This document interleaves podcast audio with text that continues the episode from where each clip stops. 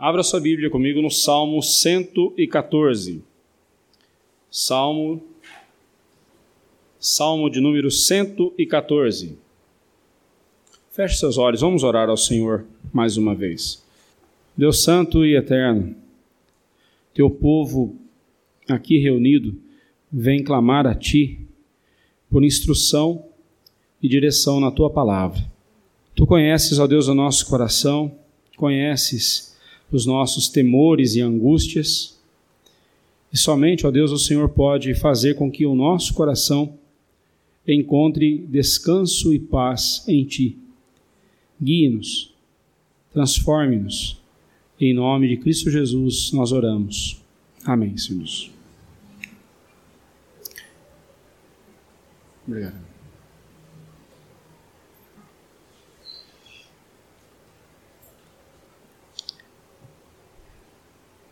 Nós temos visto uma série de salmos, que começamos no Salmo 111 e vai até o Salmo 117, uma série de salmos intitulados Salmos de Aleluia, porque eles começam ou terminam, e às vezes alguns deles começam e terminam com a palavra Aleluia. Mas o único destes salmos é o Salmo 114, e ele não começa e nem termina com a palavra Aleluia. Então, a impressão que dá é que ele é um parêntese nesse livro. Porém, como eu já disse quando eu expus para os irmãos o Salmo 113, o Salmo 113 e o 114, eles eram lidos é, na ocasião, ou melhor, cantados, né?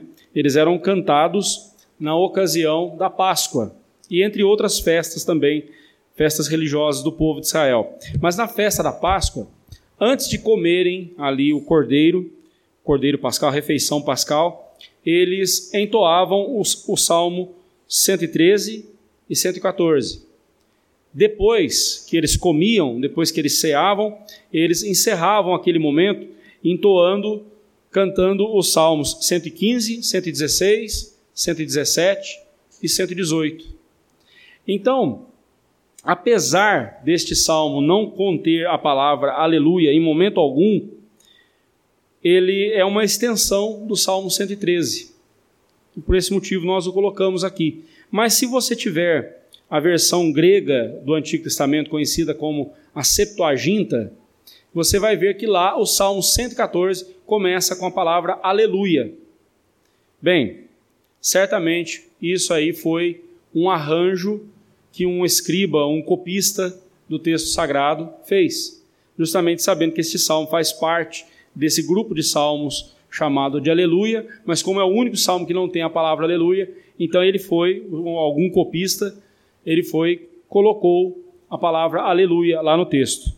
Aí você vai dizer, pastor, mas pode ser acrescentado alguma palavra às Escrituras? Isso não seria é, uma blasfêmia? Isso não seria é, é, desobedecer a Deus, bem, nós devemos entender que ainda estava no processo de revelação das Escrituras. As Escrituras, as escrituras estavam sendo reveladas, então não há é, nenhum problema quanto a isso. E ademais, irmãos, uma palavra aleluia aqui no Salmo 114 não mudaria nada o, o, o contexto ou o conteúdo deste salmo. Né?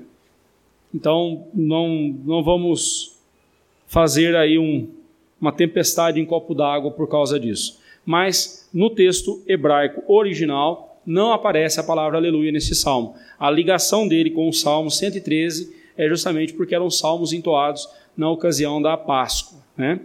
Todas essas festas que o povo de Israel tinha, a Páscoa, a festa dos tabernáculos, a festa das colheitas e outras festas, elas tinham como um propósito trazer à memória do povo de Deus o que Deus havia feito por eles quando os tirou do Egito. Especialmente a Páscoa tinha esse papel de ensinar ou relembrar e ensinar às novas gerações o que Deus havia feito pelo povo de Israel quando os tirou da terra do Egito. Semelhante coisa a gente nós, faze nós fazemos, semelhantemente nós fazemos quando celebramos a ceia do Senhor. Estamos relembrando o que Cristo fez por nós o sacrifício dele lá na cruz do Calvário por nós, nós relembramos quando fazemos, celebramos a ceia do Senhor. Né? A história do Êxodo, a história da libertação do povo de Israel, o Êxodo do Egito, saindo do Egito, relembrada e celebrada neste salmo, como nós veremos, é uma prefiguração da libertação que Cristo um dia faria na cruz do Calvário por nós. Este salmo aponta, ao mesmo tempo que aponta para o que Deus fez por Israel no Egito, libertando Israel do Egito, da mesma forma aponta para Jesus Cristo e o que ele viria fazer por nós alguns milênios depois. Então, quero propor para nossa meditação nessa noite justamente esse ponto, relembrando e celebrando a nossa libertação. Relembrando e celebrando a nossa libertação. Tudo que Deus fez por Israel na ocasião do Êxodo aponta para o que Deus em Cristo Jesus viria fazer pela sua igreja. Aliás, não nos esqueçamos, no Antigo Testamento, Israel era a igreja de Deus. E no Novo Testamento, a igreja de Deus é chamada também de Israel de Deus. Né, os termos Israel e igreja são intercambiáveis, aí um simboliza o outro, um aponta para o outro. A igreja não nasce no Novo Testamento, a igreja vai nascer lá no Antigo Testamento, com Israel. E Israel continuou sendo o povo de Deus, agora acolhendo os gentios. A igreja de Deus, ela não é composta apenas por Israel, mas também por outras nações. É isso que o João, o apóstolo João, quis dizer lá em João 3,16, porque Deus amou o mundo de tal, de tal maneira que deu seu Filho unigênito, para que todo que nele crê não pereça, mas tenha a vida eterna. Ele amou o mundo, ali o contraste entre mundo e Israel. Deus não amou só Israel, Deus amou as pessoas de todas as nações e de todas as nações, como nós vemos lá em Apocalipse, toda língua, povo, tribo e nação, de todas as nações Deus tem filhos que compõem a sua família, que é chamada de Igreja de Cristo. É nesse sentido que nós devemos ver, então, o que o apóstolo João diz nós precisamos atentar, olhando para este salmo, para três verdades. E eu vou lendo o salmo de acordo com a, a exposição do mesmo. É um salmo pequeno, porém riquíssimo, muito belo. Primeira verdade que nós devemos atentar para este salmo está no versículo 1 e versículo 2, que fala sobre o propósito da libertação do povo de Deus. Por que Deus libertou Israel do Egito? porque Deus, em Cristo Jesus, nos salvou. Este é o propósito. Qual o propósito de Deus com isso? O que Deus tinha em mente? Qual o propósito dele?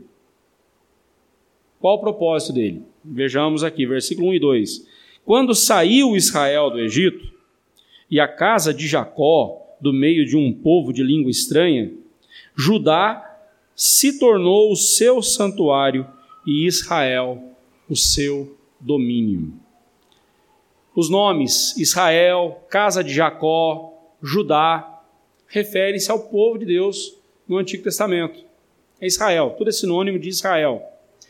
É, até os dias de Salomão, o reino de Israel era um só.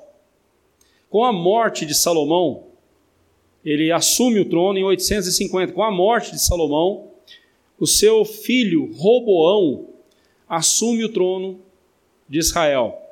Só que Roboão, ouvindo o conselho dos jovens da sua idade, ao invés de ouvir o conselho dos anciãos, Roboão, ele impôs impostos, impôs impostos, essa foi boa, né? Ele colocou impostos ainda mais pesados sobre o povo. Impôs encargos ainda mais severos sobre o povo Salomão havia é, é, cobrado altos impostos do povo para reconstruir a nação. Mas Roboão então disse assim: se o dedo mínimo do meu pai já foi pesado sobre vocês, ou melhor, se o, o, o meu pai vos fustigou né, com escorpiões, eu vou fustigar vocês com açoites. Se vocês sofreram com os meus pais, com meu pai, saibam que eu farei que vocês sofram ainda mais, vão pagar ainda mais impostos. E aí um sujeito chamado Jeroboão aproveitou-se da situação e dividiu o povo. Porém, nada disso foi sem o consentimento de Deus. Aliás, Deus havia dito que Roboão iria causar essa ruptura no reino. E aconteceu. A parte norte de Israel, da, da nação de Israel, ficou conhecida como Israel. E continuou com o nome de Israel e ficou com dez tribos e meia. As outras tribos, as outras duas tribos, é, ou pouco, ou quase duas tribos, ficaram com o sul, conhecida como Judá. Roboão ficou com o reino do sul e Jeroboão ficou com o reino do norte, com a maioria das tribos. E assim houve uma divisão. No ano 700, você pode ver isso lá em 1 Reis, capítulo 12, narra essa situação fatídica do povo de Israel. No ano 722 a.C., a Assíria invadiu a parte norte. A Síria era o norte da Mesopotâmia e invadiu o norte, que é Israel. E destruiu, devastou Israel. Deus permitiu isso acontecer porque Israel havia caído em idolatria. Jeroboão havia propagado terrível e sórdida idolatria entre o povo de Israel.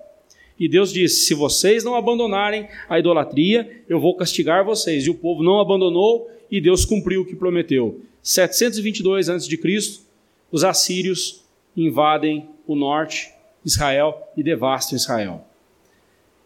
O sul também, o reino de Judá, continuou e começou e continuou praticando idolatria também. Deus falou: da mesma forma que eu castiguei os seus irmãos no norte, também vou castigar vocês, se vocês não abandonarem a idolatria. Cerca de 110, 120 anos depois da, da invasão assíria no território de Israel, no ano 608 foi a vez do Reino do Sul. A Babilônia, sob o comando de Nabucodonosor, invade Jerusalém, devasta Jerusalém. Ele, dá, ele faz três investidas contra Jerusalém, três ataques. 608, depois 596, é, depois em 580 mais ou menos. Três invasões. E devastou o Reino do Sul. Levou todos os utensílios do templo do Senhor que Salomão havia feito, todo o ouro do templo do Senhor, ele levou para a Babilônia, devastou, acabou com tudo. E pior, Judá foi levado, a, a, liderança de Judá, a aristocracia de Judá foi levada como cativo, como escravo para a Babilônia, onde eles ficaram 70 anos. 70 anos. Poucos de nós aqui têm mais de 70 anos. Imagina você viver 70 anos, nascer e viver por 70 anos como escravo numa terra estranha. Ou ser levado para uma terra estranha e lá morrer e nunca mais voltar para sua terra. E ser escravo. Na sua terra você era nobre e lá agora você é um pobre escravo. Tudo isso por causa do pecado de idolatria. E os cativeiros foram juízo de Deus, julgamento do Senhor contra o povo dele, porque o povo dele deu as costas para ele. Isso nos faz ver, irmãos, que Deus não leva em brincadeira, Deus não leva de qualquer jeito o pecado. Quando ele nos adverte que nós devemos nos afastar do pecado, ele também nos diz que ele pesará a mão dele sobre nós, se insistirmos no pecado. Mas voltando aqui para o versículo 1, quando Deus fala por boca do salmista: casa de Jacó, Israel, Judá. Aqui Deus está dizendo para eles que a aliança dele com o seu povo, ainda que o seu povo peque, ainda que o seu povo o traia, ainda que o seu povo o abandone e vá atrás de outros deuses. Ele é Deus misericordioso. E ele é Deus fiel, ele não quebra a aliança dele conosco. Nós, infelizmente, quebramos a aliança com Deus, mas ele não é, ele não quebra a aliança dele conosco, ele não é infiel. Ele permanece fiel e cumpre a sua aliança. E aqui, quando ele cita esses três nomes, nós podemos ver que, aos olhos de Deus, o povo dele era um só. E a aliança seria preservada. Que Deus maravilhoso, que Deus misericordioso é o nosso Deus.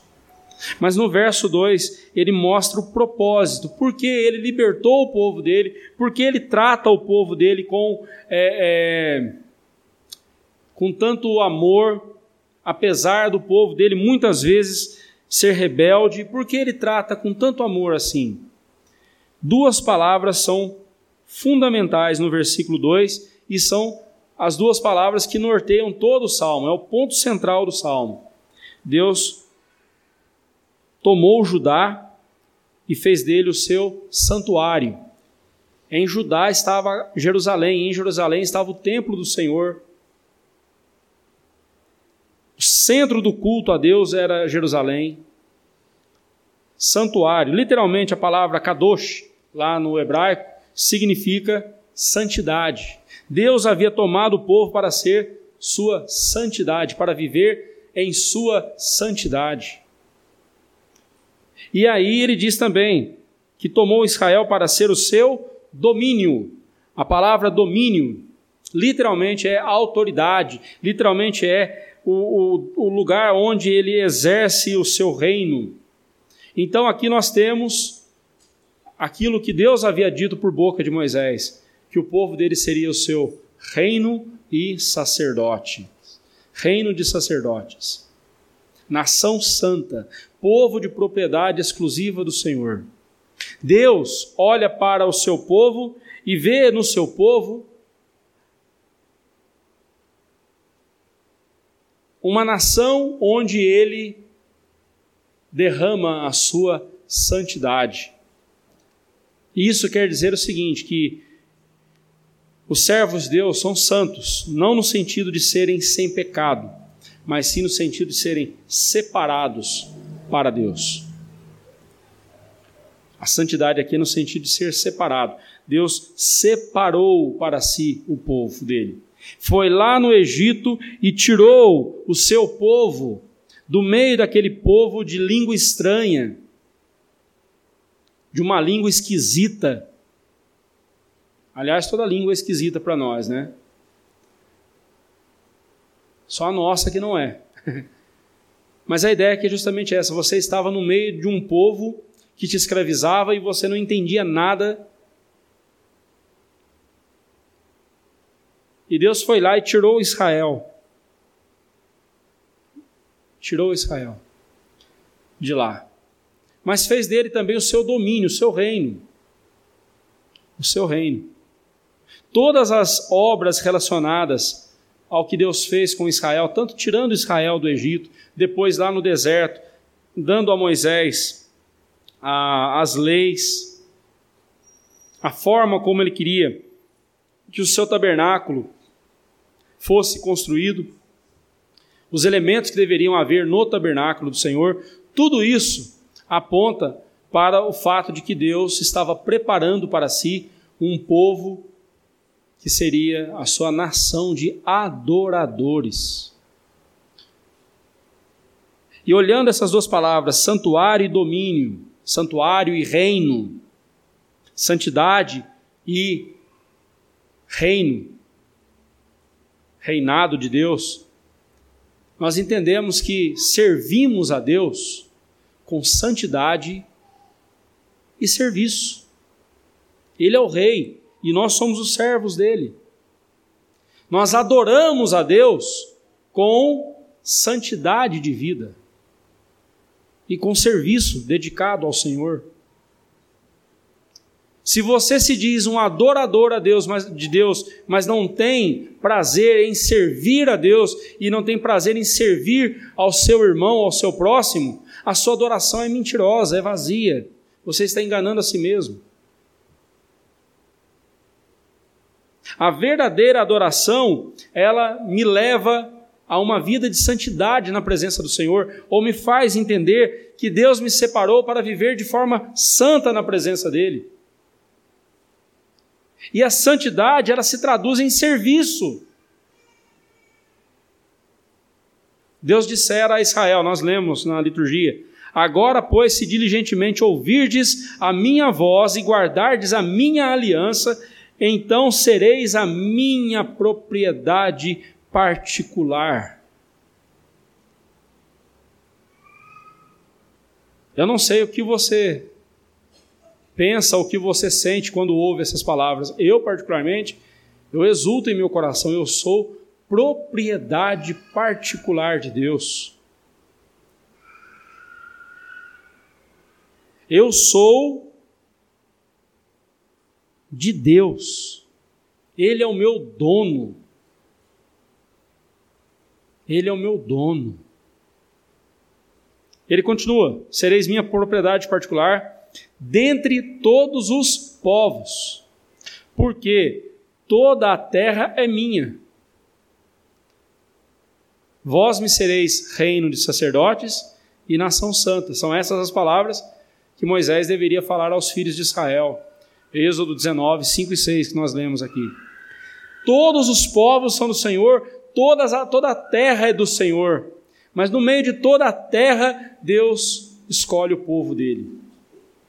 No meio de toda a terra, Deus nos escolheu e fez dele, fez de nós o seu povo. E fez de si o nosso Deus. Tudo é dele, porém, aqueles a quem ele escolheu para ser seu povo, ele trata com cuidado especial. Estamos vivendo essa pandemia aí, né? Tem muita gente preocupada, irmão, se o, se o vírus pegar você, ou se você pegar esse vírus, não sei quem é que pega quem aí, né? Se você morrer por causa disso, você estará com Cristo na glória. Morrer é lucro. Também não estou dizendo que você deve sair por aí se descuidando, sem tomar cuidado, sem tomar as devidas precauções, não. O sexto mandamento, nós veremos isso daqui a alguns meses, o sexto mandamento mostra para nós que nós devemos cuidar não só da, da, preservação da nossa vida, como da vida alheia. O não matarás implica em cuidar de mim e cuidar de outras pessoas que estão próximas a mim, da preservação da vida dessas pessoas. Então nós devemos tomar cuidado, sim. Porém, irmãos, se não for o coronavírus que te levará, vai ser outra coisa, pode ter certeza. Mais cedo ou mais tarde, alguma coisa, alguma, algum outro elemento será o instrumento que Deus usará para levar você para a eternidade. Para semente ninguém fica. Ok?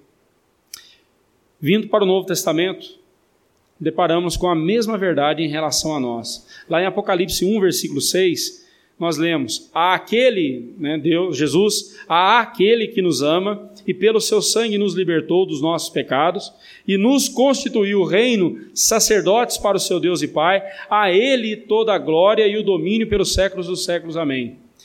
Pedro vai dizer que nós somos raça eleita, sacerdócio real, nação santa, povo de propriedade exclusiva do Senhor, a fim de proclamarmos as virtudes daquele que nos resgatou das trevas para a sua maravilhosa luz. A mesma linguagem que é usada para Israel no Antigo Testamento é usada para a igreja no Novo Testamento. O mesmo Deus que salvou Israel, elegeu Israel e salvou Israel, é o mesmo Deus que nos elegeu, nos escolheu e nos fez igreja dele. Da mesma forma que Deus fez de Israel aquele povo totalmente sem condições, sem lei, um povo totalmente é, é, bárbaro, pode-se dizer, Deus transformou Israel numa nação santa, transformou Israel em adoradores do seu santo nome. Da mesma forma, Deus fez conosco conversão, a, a, salvação que Ele efetuou em nossa vida, a conversão que Ele realizou em nosso coração, nos tirou das trevas e nos fez voltar para Ele e adorá-lo e bendizê-lo e viver em santidade na presença dEle. Tudo é obra do Senhor, a Ele toda a glória. Cristo nos libertou das trevas, do pecado e fez-nos seus súditos para vivermos em adoração e serviço a Ele. Adoramos a Ele por meio dos cultos comunitários solenes que realizamos aqui, os cultos domésticos em nossos lares, a nossa devoção pessoal, aquele momento diário em que nós tiramos um tempo para ler a palavra de Deus e meditar na palavra do Senhor o dia todo, orar ao Senhor. Adoramos a Deus o tempo todo e mostramos que somos adoradores do Senhor quando temos uma vida de serviço, servimos o nosso irmão, servimos o nosso próximo.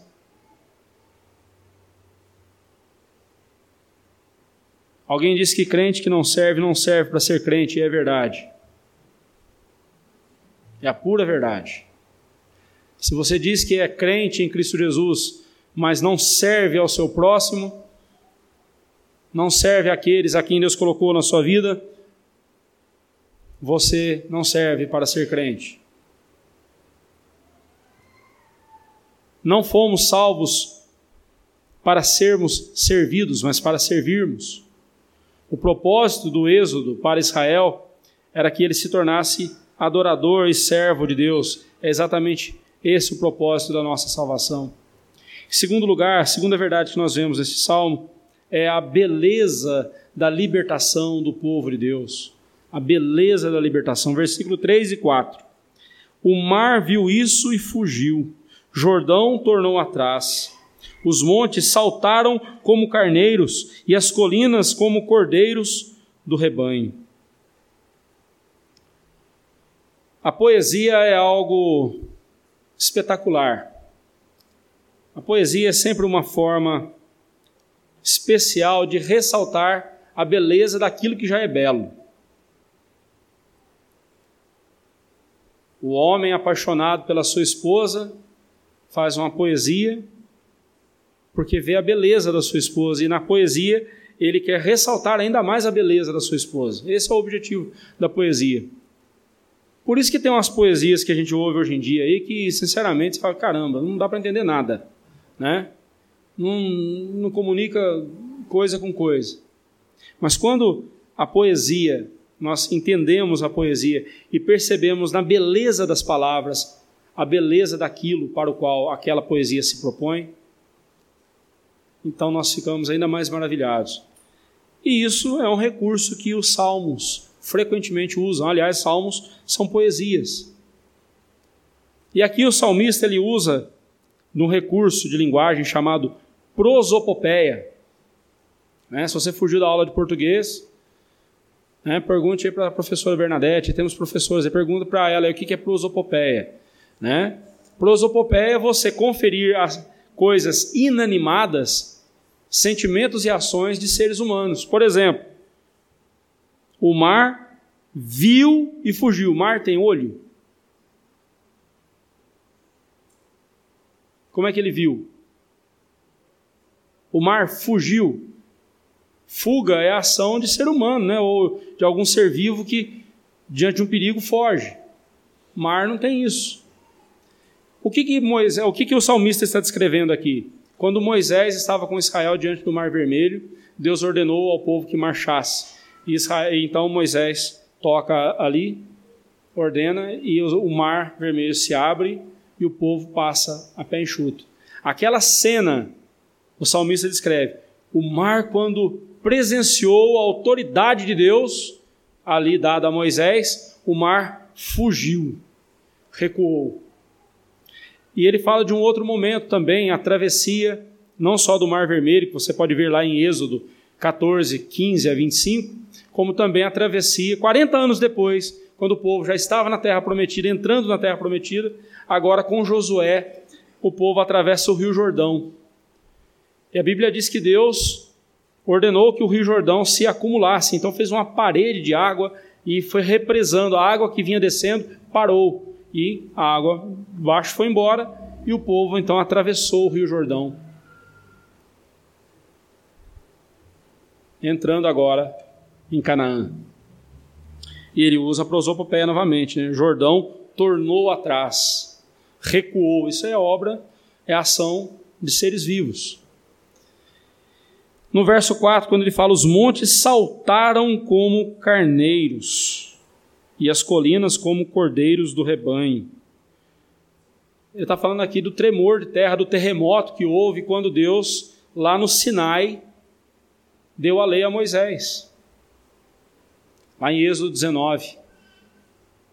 Leia Êxodo 19, o texto lá de, do Rio Jordão sendo represado é Josué capítulo 3.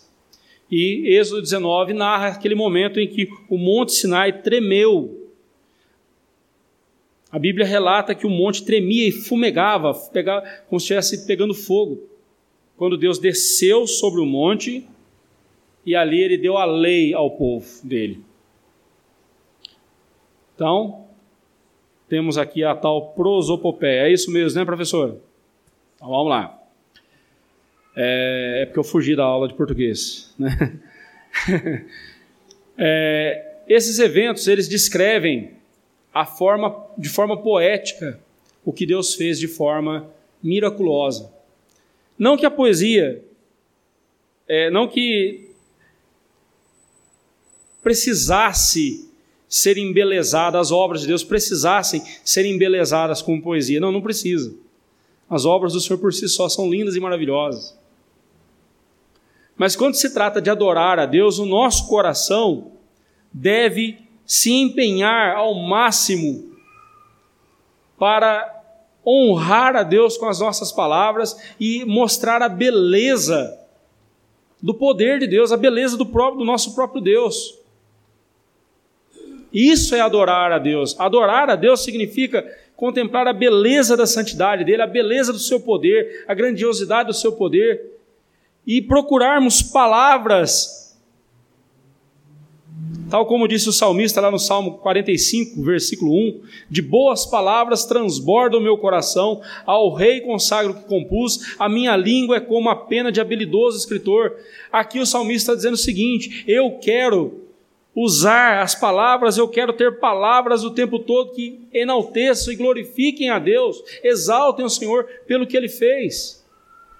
Você já viu, eu, eu, eu detesto essas coisas, mas você já viu aquelas igrejas que pegam um sujeito que se diz que veio dar testemunho. E aí ele fica duas horas contando: eu era isso, eu era marginal, eu era bandido, eu era é, ocultista e não sei o que. Eu faz... E deixa todo mundo assim, assustado com o que ele fazia. Aí ele fala: Mas Cristo me salvou. Aí você fala: Agora que vai vir a parte boa, ele não dá nem cinco minutos para falar do que Deus fez na vida dele. Eu digo que isso não é testemunho, isso é um testemunho, né? É uma tristeza isso. Eu não tenho que ficar contando para as pessoas o meu passado, o meu passado já ficou para trás, eu, já está sepultado em Cristo Jesus. Eu não tenho que ficar olhando para o passado e dizendo quão desgraçadamente eu vivia, e ficar ali e tentando impressionar as pessoas com o passado, com o meu passado. Não, eu tenho que dizer para as pessoas o que Deus fez por mim e o que Ele faz por mim, a salvação que Ele efetuou em minha vida. Eu tenho que mostrar para as pessoas o que Cristo fez na minha vida, a transformação maravilhosa que Ele executou em minha vida. Mas eu quero chamar a sua atenção novamente aqui para essa poesia, que é uma forma que o salmista usou para enaltecer ainda mais as obras do Senhor. João Calvino, ele comentando esse versículo, ele diz o seguinte: a descrição não excede os fatos do caso. Ou seja, o salmista não está trazendo uma poesia que torna os fatos, né, os milagres que Deus realizou, né, a descrição que o salmista faz não é maior do que os milagres. O mar, ao prestar obediência ao seu Criador, santificou o nome de Deus. O Jordão, por meio da sua submissão, rendeu honra ao poder de Deus. Os montes, por seu estremecimento, proclamaram como estavam terrificados, né, como, né, amedrontados pela presença tremenda da majestade de Deus. Calvino, tentando explicar, usou de poesia também. usou uma outra poesia. Mas o que eu quero chamar a sua atenção aqui é que Deus foi adiante do seu povo, realizando esses milagres, mas não só isso. Ele estava cuidando do seu povo. Mas Deus não só foi exaltado ali pelo seu poder, como também ele foi exaltado né, pela, pelo povo de Israel, depois aqui pelo salmista, pelo cuidado dele para com seu povo. Ele cuida dos seus. O apóstolo Pedro vai dizer, lançando sobre ele, sobre Jesus, toda a vossa ansiedade, porque ele tem cuidado de vós. Ele já tem cuidado de vocês. Ele já tem cuidado de vocês. Prestem atenção. Não precisam ficar ansiosos. Vocês não precisam viver ansiosos, porque Cristo já vem cuidando de vocês há muito tempo. Ele tem cuidado de vocês.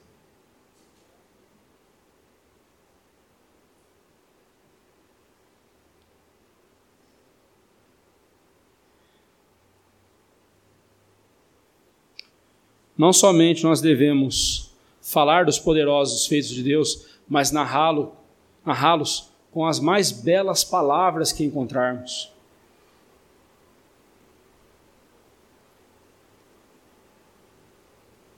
É um ato de amor. Eu quero descrever a beleza do poder de Deus na minha vida. Eu quero encontrar palavras, as mais belas palavras, para louvar ao Senhor.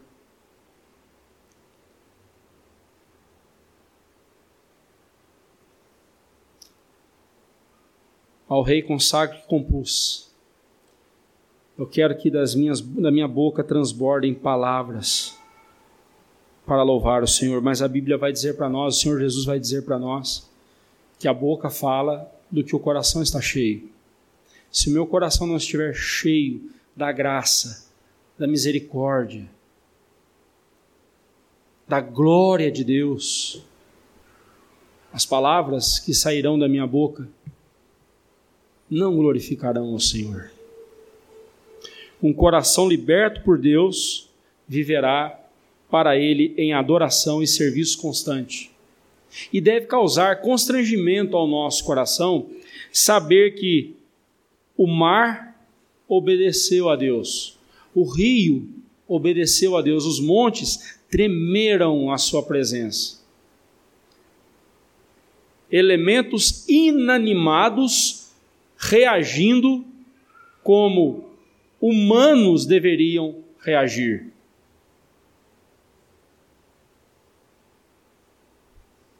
Muitas vezes nós ouvimos a ordem de Deus e não obedecemos.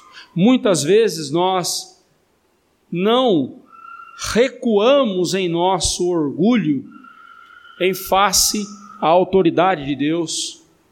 Muitas vezes nós não trememos na presença do Senhor, nós não tememos a Deus, nós tratamos a Deus como se fosse um igual a nós.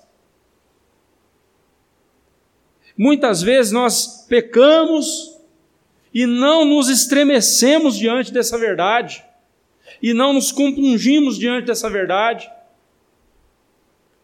Seres que os únicos da criação que têm consciência somos nós, seres humanos. Os únicos que têm consciência somos nós. Os outros não têm consciência. Os animais agem por instinto. As montanhas, muito menos, nem agem. Os elementos da natureza não têm consciência como nós temos. Mas quando Deus manda, o mar recua. Quando Deus fala, os montes tremem. E nós, quando ouvimos a voz de Deus? E quando ouvimos a voz de Deus? Quando abrimos a Sua palavra. E a lemos como se fosse um livro qualquer e não moldamos a nossa vida de acordo com o que a Bíblia diz. Continuamos agindo conforme a nossa vontade, não de acordo com a vontade revelada de Deus que está nas Escrituras.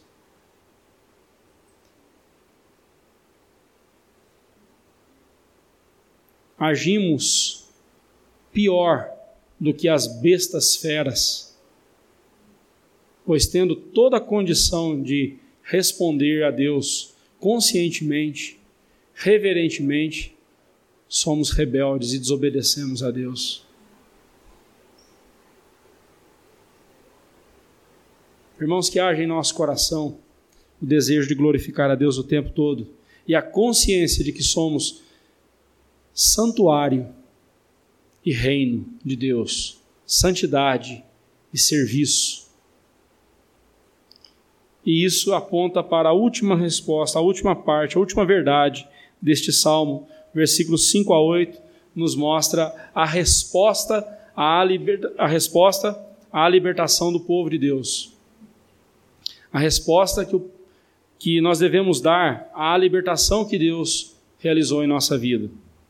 Diz o verso 5 a 8: Que tens, ó mar, que assim foges? E tu, Jordão, por que tornas atrás? Montes, por que saltais como carneiros? E vós, colinas, como cordeiros do rebanho? Estremece, ó terra, na presença do Senhor, na presença do Deus de Jacó, o qual converteu a rocha em lençol de água e o seixo em manancial. Vamos lá. O versículo 5 e 6 são perguntas retóricas. O que é uma pergunta retórica? É aquela que você já sabe a resposta. Quando a mãe pega o menino, o filho que fez arte, e jogou ali todo o pacote de arroz no chão, esparramou todo o arroz no chão, e ele está lá com aquela cara lambida, né? Aí a mãe chega quem fez isso? Ela sabe quem fez. Só tem ele ali dentro de casa. E não foi ela. E o menino olhando. Né?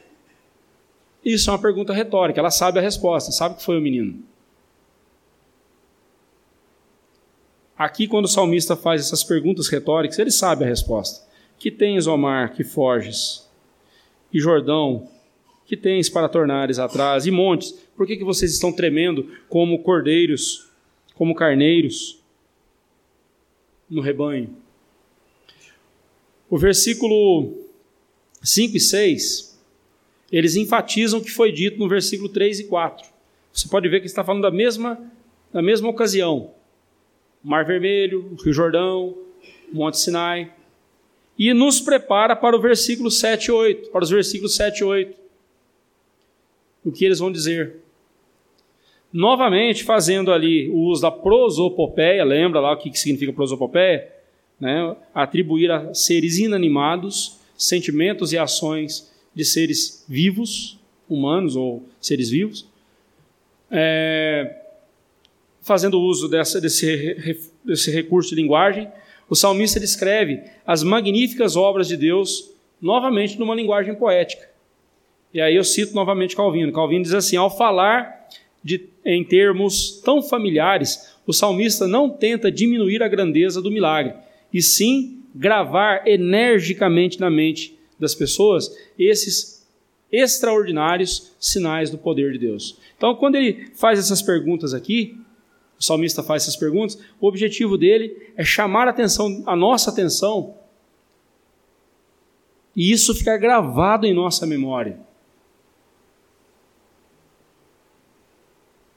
isso ficar gravado em nossa memória e jamais esquecermos disso.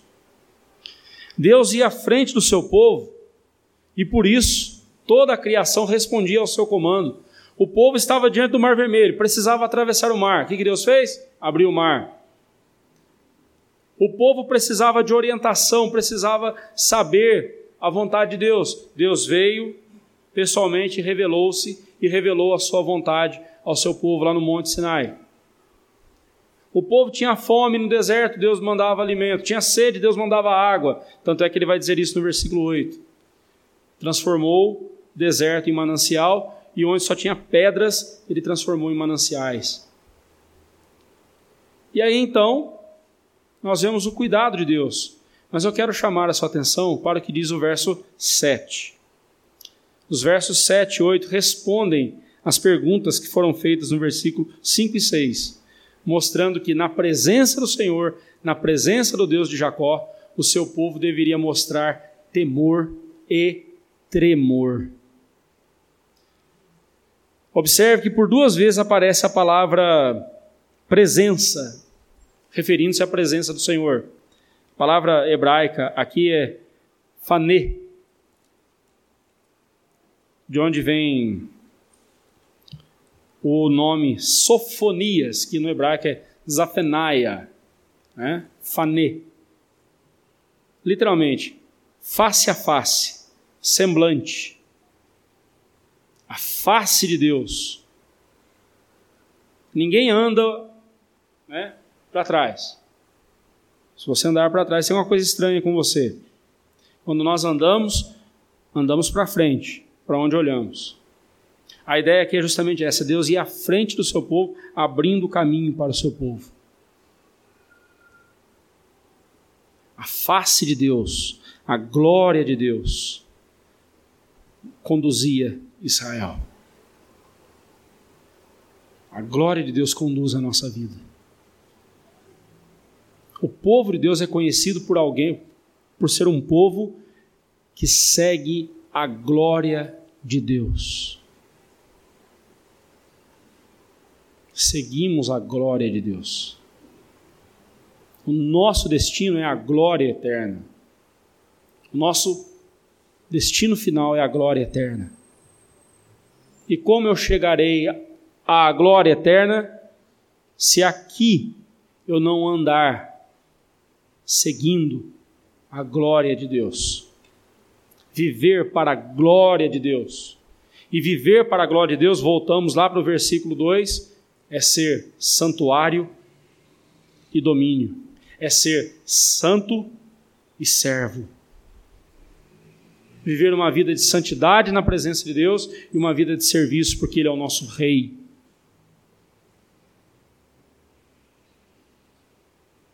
O termo presença aqui relacionado à pessoa de Deus aponta para o fato de que Deus acompanhou seu povo no deserto e mostrou ao povo dele o seu imenso poder, assim como ele fez conosco na pessoa de Jesus. No versículo 8 fala que Deus transformou o deserto converteu a rocha em lençol de água e o seixo, a pedra, em manancial. Jesus, Jesus fez isso por nós também. Mas qual deve ser a resposta que o povo de Deus deve dar diante da Sua santa presença? Qual deve ser a resposta que devemos dar a Deus diante da Sua presença? Como devemos responder ao Deus que, ao falar com as montanhas elas estremecem. Eu queria chamar a sua atenção para isso, porque hoje em dia as pessoas acham que podem falar com Deus de qualquer jeito, podem se aproximar de Deus e fazer e falar o que quiser do jeito que quiser, como se Deus fosse seu amiguinho do futebol.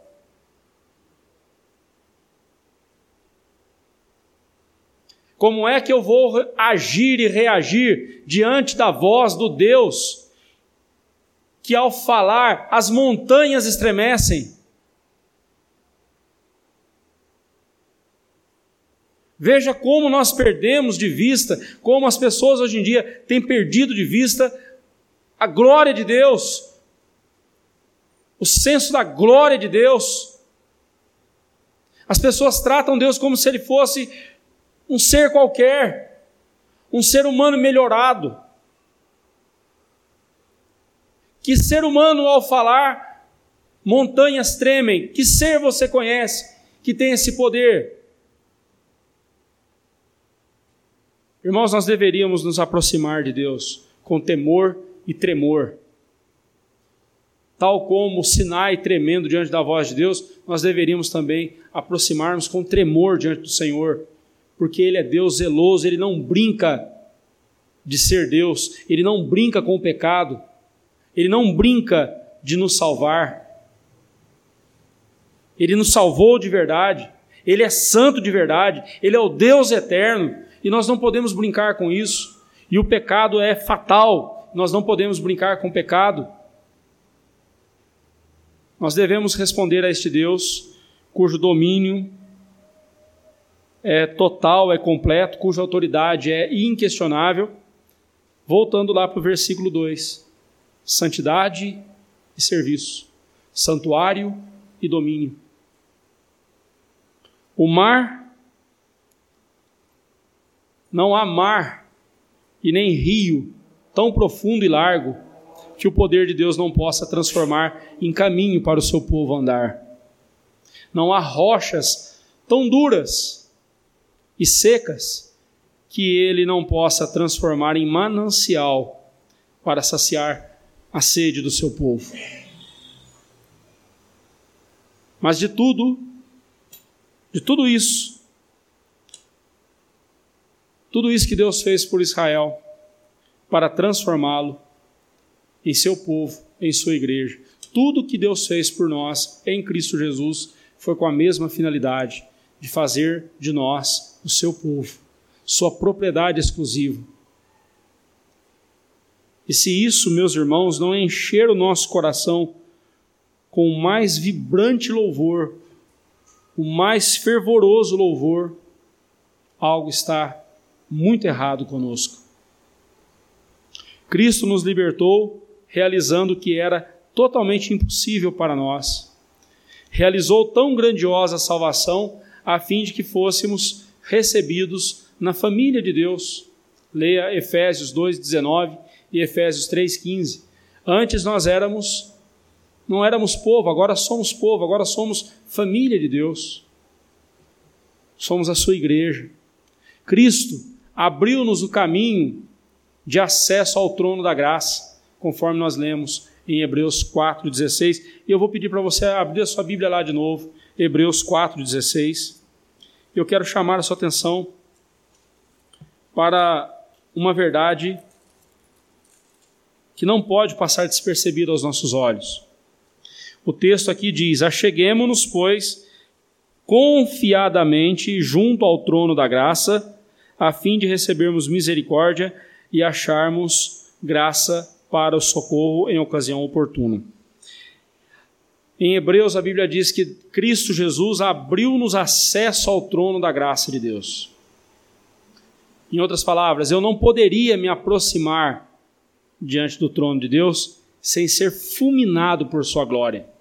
Mas agora eu não preciso ter medo de ser fulminado pela glória de Deus, porque Cristo abriu para mim o acesso e para nós o acesso ao trono de Deus. Mas preste atenção: isso não quer dizer que agora nós temos livre acesso à presença de Deus, nós podemos fazer o que bem quisermos na presença de Deus. Olha novamente o versículo, diz que nós devemos nos aproximar confiadamente, ou seja, sem medo, junto ao trono da graça, a fim de recebermos o quê? Misericórdia e acharmos o quê? Graça para o quê? Socorro em ocasião oportuna. O trono da graça está aberto para nós, não é para nós aparecermos lá de qualquer jeito e fazermos o que bem quisermos. O trono da graça está acessível a nós agora, é acessível a nós agora por meio de Jesus, para alcançarmos misericórdia, graça e socorro. Essas três palavras juntas descrevem a miséria do nosso coração.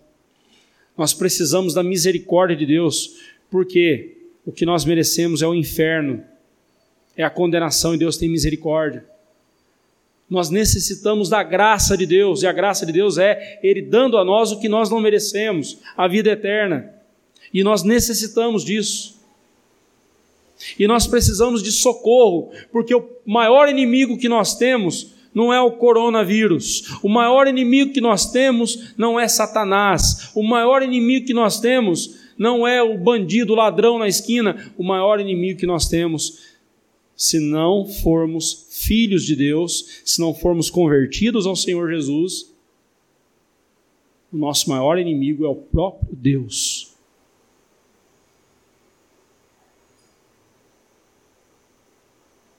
nós somos inimigos dele. Se não entenda isso. Se você não é filho de Deus, você é inimigo de Deus.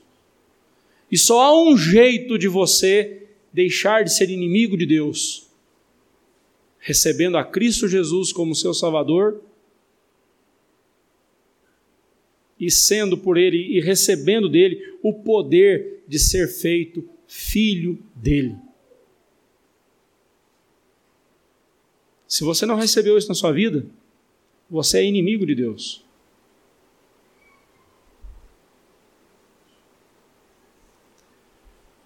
Encerrando, irmãos. Cristo também saciou a nossa sede. Ele é a nossa fonte de água da vida. E ele diz lá em João 7, 37, 38: Aquele que tem sede, vem a mim e beba. E do seu interior fluirão, fluirão rios de água viva. A nossa fonte é Jesus. Só Ele pode saciar a sede do nosso coração. Só Ele pode fazer isso. Só Ele tem esse poder. O mesmo Deus que saciou a sede do povo no Egito, no deserto, é o mesmo Deus que pode saciar a sede da nossa alma. Só Ele pode fazer isso. Concluindo, irmãos, relembre o que Deus fez por você e celebre-o com todo o seu coração não há propósito de vida mais sublime do que este. E ninguém, além de Deus, merece mais o seu louvor e a sua adoração do que o próprio Deus. Vivamos para a glória dele. E lembre-se disso. Nosso destino é a glória eterna, mas só entrará na glória eterna aquele que nesta vida caminhou seguindo a glória de Deus em cada momento da sua vida. Que Deus assim nos abençoe.